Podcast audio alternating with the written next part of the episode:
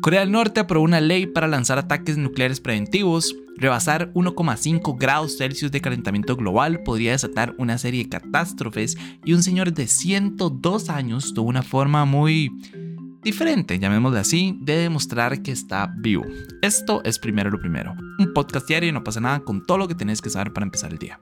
Recuerden que pueden escucharnos de lunes a viernes a las 6 de la mañana en su plataforma de podcast preferida. Y comencemos hablando de que para tranquilidad de absolutamente nadie, Corea del Norte aprobó una ley que autoriza el lanzamiento de ataques nucleares preventivos. Además, se declara irreversible su programa de armamento atómico. Esta ley permite lanzar un ataque nuclear preventivo automáticamente y, y cito, destruir inmediatamente a las fuerzas hostiles si una fuerza extranjera plantea una amenaza inminente sobre Pyongyang. Además, Kim Jong-un dijo que con esta nueva ley, y voy a citar de nuevo, el estatus de nuestro país como Estado armado nuclearmente se convierte en irreversible, o sea que nada más cualquier persona que llegue al poder después de Kim Jong-un no puede deshacer pues el programa de ataques nucleares, nada más ya no se puede. Eh, también reiteró que nunca iba a prescindir, bueno, es lo que venía diciendo, ¿verdad? Que nunca iba a prescindir de las armas nucleares necesarias para contrarrestar la hostilidad de Estados Unidos, que, según dijo, busca hacer colapsar su poder en cualquier momento. De hecho, lo dejó bastante claro, voy a citar lo que dijo, no existe en absoluto la posibilidad de renunciar primero a las armas nucleares y no hay desnuclearización ni negociación, o sea, nada más es como, o lo exploto o lo exploto, no hay modo de que yo deje mis armas. No entiendo la obsesión de la humanidad con las armas nucleares, o sea, el daño que le han causado a la humanidad y a la sociedad, ¿verdad? Tanto en todos los temas. Es que iba a decir como uno a uno en qué temas ha afectado, pero es que en todos, hasta en temas ambientales, las armas nucleares son, son de nada, destrucción total, ¿verdad? Entonces no entiendo la obsesión como de los gobiernos de nada más armarse y armarse todo lo que pueda y probar sus misiles balísticos, ultrasónicos, y es como, madre, sí, o sea, yo entiendo, yo entiendo que esto es una misión y siempre lo digo, ¿verdad? Como de quién la tiene más grande que la otra persona, ¿verdad? Y es como, ah, sí, yo tengo suficientes misiles para poder bombardear Estados Unidos desde donde sea en el mundo y puedo hacerlo ahora, aparentemente pueden hacerlo de manera automática, inmediata, sin ningún tipo de autorización, nada más porque ahora ya lo pueden hacer de forma eh, preventiva, ¿verdad? O sea, si ellos presienten que Estados Unidos o Reino Unido, quien sea, ¿verdad? Es una amenaza para ellos y nada más tienen todo el derecho por ley de dejarles caer una bomba y eso no me genera la más mínima tranquilidad, o sea, nada más, no, hemos visto, ¿verdad? Que la política internacional es demasiado frágil y en cualquier momento nada más todo se puede caer. No sé si recuerdan cuando hablábamos del tema de la invasión eh, de Rusia a Ucrania. Y yo decía como, es que no, yo dudo que vaya Rusia a invadir Ucrania por un montón de temas, ¿verdad? Que no les funciona a ellos por todas las sanciones económicas que les iban a poner y por el gasto económico que eso iba a, a significar para Rusia. Y ya no aquí. Llevamos quién sabe cuántos meses de invasión. Entonces, la política es muy frágil. Es un tema de egos también. Em, entonces es tan sencillo como herirle el ego a la otra persona para que nada más me bombardee. Entonces, en lo personal no me tranquiliza para nada. Creo que más bien como humanidad deberíamos de pasar una etapa como de desnuclearización, ¿verdad? Y desarmamiento, desarmamento. Pero, de, lastimosamente sé que eso nunca va a suceder porque las armas son el modo de garantizar mi poder. Y el ser humano está obsesionado con el poder. Entonces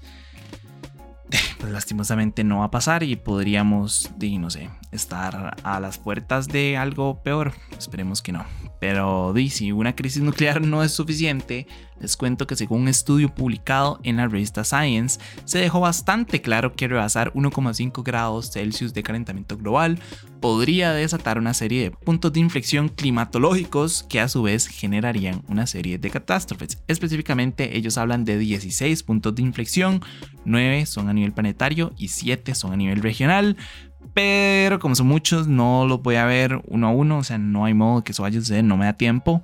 Pero en resumen, entre los puntos están la desaparición de los casquetes del hielo en la Antártida y Groenlandia, un deshielo brutal del permafrost, el cese de la transferencia de calor en el mar de Labrador y la extinción de los arrecifes de corales. Además está un aumento en el nivel del mar en 10 metros a lo largo de cientos de años, inviernos más fríos, tales y como sucedió durante la pequeña era glaciar, inmensas cantidades de gas de efecto invernadero, entre otros. Eh, de hecho, con un calentamiento de 1,5 grados, otros 4 puntos pasarían de la categoría posible a probable y 5 se vuelven posibles. O sea que de esos 16 que les mencioné se les podrían agregar otros 5 más y mentira, otros 4 más y después otros 5 se convertirían en probables. Entonces sí, el punto es que ya no serían 16 puntos de inflexión, sino que pasarían a ser 20 y luego de esos 20, si seguimos aumentando, serían 25. Entonces, di, nada, felicidades humanidad. Em, creo que ya, ya ni siquiera sé qué comentar sobre este tema, o sea, siendo honesto, y creo que he reiterado una y otra y otra y otra vez que necesitamos un cambio real, necesitamos un cambio colectivo y un cambio de, de pensamiento pero di, lastimosamente pareciera que no está sucediendo, o tal vez sí está sucediendo, pero a nivel micro, ¿saben? Como las pequeñas acciones de las que siempre hablamos y tal vez uno que otro gobierno es como, madre, yo el Chile voy a poner como mi eh, mi granito de arena para poder hacer mejor las cosas. Por ejemplo, aquí en Costa Rica tenemos como Atasta Rocket, ¿verdad? Bueno, no específicamente en Costa Rica, ustedes saben que eso también es en colaboración con los Estados Unidos. Pero, o sea, el punto es que tenemos a Franklin Chan, ¿verdad? Trabajando en el hidrógeno verde y está haciendo varas muy tuanes con hidrógeno verde. Eh, de hecho, no sabían, pero nosotros tenemos un podcast en colaboración con la República, se llama Empieza aquí. Pueden escucharlo en todas las plataformas de podcast, las que ustedes quieran, a las 6 de la mañana también. Em, y estábamos hablando en el, más reciente, estábamos hablando de que Franklin Chan, ¿verdad? Eh, bueno, no, en realidad Franklin Chan no, pero estamos hablando que el hidrógeno verde permite crear agua y oxígeno puro. Y es como, me, eh, esto es súper bueno, ¿saben? O sea, es, es, una alternativa muy buena para los combustibles fósiles, ¿verdad? Y es, y es, nos llevaría un paso más cerca a esa transición a las energías renovables pero es demasiado caro. O sea, tener una estación de hidrógeno verde en Costa Rica, si no me equivoco, eran algo así como 5 millones de dólares. Creo, no recuerdo si eran 5 millones de dólares o 50 millones de dólares. Yo sé que la diferencia es bastante grande, ¿verdad? Pero el punto es que era una cifra absurda que uno sabe que no todo el mundo en realidad una muy pequeña proporción de personas tienen el, capital para poder hacer una inversión de ese tipo. Y entonces van a hacer una inversión de ese tipo, pero no va a haber nadie porque, que consuma eso, porque tener un carro de hidrógeno es demasiado caro, eh, demasiado caro. Tener un carro eléctrico también es demasiado caro. Entonces... Eh, yo entiendo que igual se hacen incentivos, ¿verdad? Para que la gente empiece a utilizar este tipo de vehículos y este tipo de transportes pero igual es demasiado caro. Entonces digo como Maddy, yo entiendo que Costa Rica se quiere vender como esta sociedad o este país verde, a pesar de que desde hace años dejamos de ser un país verde, pero de ahí, lastimosamente, igual no se incentiva a la población a hacer esa transición a las energías renovables, sino porque ellos no quieran, sino porque nada más no es accesible tener este tipo de, tipo no sé, transportes o casas con eh, paneles solares. O sea, yo entiendo que eso no es un tema estatal, yo sé que eso es un tema tecnológico, ¿verdad? Yo sé que los componentes para construir un panel solar son caros y se necesitan de muchos metales y muchas cosas que no son de acceso tan sencillo. Entonces hay 100 mil aristas de por qué no podemos hacer esa transición a, las energías renovables, pero ahí es donde digo que tiene que entrar la colaboración colectiva, ¿verdad? Como, como humanidad unirnos y decir, ok, o sea, es momento de ya hacer algo, porque si no, no vamos a tener a dónde, a dónde subsistir, a dónde vivir siquiera. Entonces, más, repito, sé que hay muchísimas aristas a tomar en consideración, pero también se nos está acabando el tiempo, entonces tenemos que hacer esa consideración pues bastante, bastante rápido. Y para cerrar, y como les prometí, iba a buscar noticias interesantes como curiosas para poder no sé, para cerrar en términos no tan negativos, les cuento que un señor de 102 años tuvo una forma muy peculiar de demostrarle al gobierno de India que aún sigue vivo.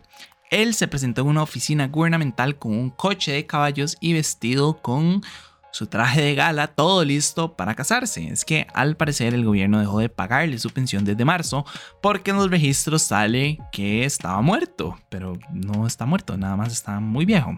Entonces, luego de intentar demostrar durante muchísimos meses que estaba vivo, le pareció que la mejor manera de ir era nada más presentarse a una oficina gubernamental para casarse de manera falsa y pues llamar la atención y le funcionó, ¿verdad? Al parecer un montón de personas que han estado viendo situaciones parecidas a la de él eh, se pusieron en contacto con él y ahora están armando como todo un movimiento sobre no estoy muerto, devuélvame mi pensión. Me pareció algo interesante, lastimoso. Em, y creo que un día esto lo hablaba con Pietro, que estábamos diciendo como, madre, ¿cómo es posible que no se pueda hacer un una triangulación entre instituciones gubernamentales, no solo en Costa Rica, sino como en todo el mundo, para demostrar, para ver si una persona está muerta o no. Es porque lo que estábamos hablando era como las pensiones en Costa Rica, como hay personas que, reciben pensiones o familias que reciben pensiones de una persona que lleva 30 años muerta. Decíamos como, madre, creo que no es tan difícil nada más como que el registro haga un chequeo con no sé quién eh, y listo, ¿saben? Como como que entre instituciones se pongan de acuerdo para determinar si una persona está muerta o no. Y en el peor de los, de los casos, nada más mandan a una persona como a la casa, a un personero, y es como, ah, sí, mira, lastimosamente esta señora ya no está viva. Entonces, creo que esto también es como una demostración de eso mismo también, ¿verdad? Como qué estupidez tener que decirle al gobierno, hey, estoy vivo, no me he muerto. Y, y durante muchísimos meses, pues tratar de acceder a esa pensión y pues no tener acceso porque nada más a ojos del gobierno uno está muerto. Debe ser una situación complicada, debe ser muy difícil, ¿verdad? ¿Cómo demuestro que estoy vivo? Además de presentándome a una oficina, ¿verdad? Que fue lo que hizo en este caso. Tal vez un poco más deslumbrante, llegando a casarse, etcétera, pero eh, no sé, me pareció interesante y gracioso gracias tal vez no tanto en cuanto a él, pero saben a lo que me refiero. Pero, di no, nada, eso fue todo por hoy. Su apoyo es posible, primero lo primero. Recuerden que pueden apoyarnos en patreon.com slash no pasa nada oficial. Y para seguir informándose, recuerden suscribirse a nuestro newsletter diario que pueden encontrar en nuestras redes. Como siempre, todos los links van a estar en la descripción. Y para los que nos están escuchando por Spotify, el poll de hoy es... Le picha. Les preocupa la obsesión de Corea del Norte con las armas nucleares. Y no solo Corea del Norte, sino como en general de los países con las armas nucleares. ¿Sí o no? De nuevo, muchísimas gracias. Feliz lunes. Espero que sea una semana productiva. Qué rápido se ha pasado septiembre, ¿verdad? Yo hace una semana estaba preocupado porque decía como, y está apenas iniciando el mes y ya casi vamos por la mitad de mes. Entonces, qué rápido está pasando todo el tiempo. Después de septiembre ya viene Halloween y ya después es Navidad y se acabó el año. Entonces, nada, aprovecharlo. Se nos está pasando muy rápido el tiempo. Eh, espero que sea, repito, una buena semana, que tengan, no sé, tal vez no mucho que hacer, pero que sea productiva. Espero que hayan tenido un bonito fin de semana y nada, me escuchan mañana. Chao.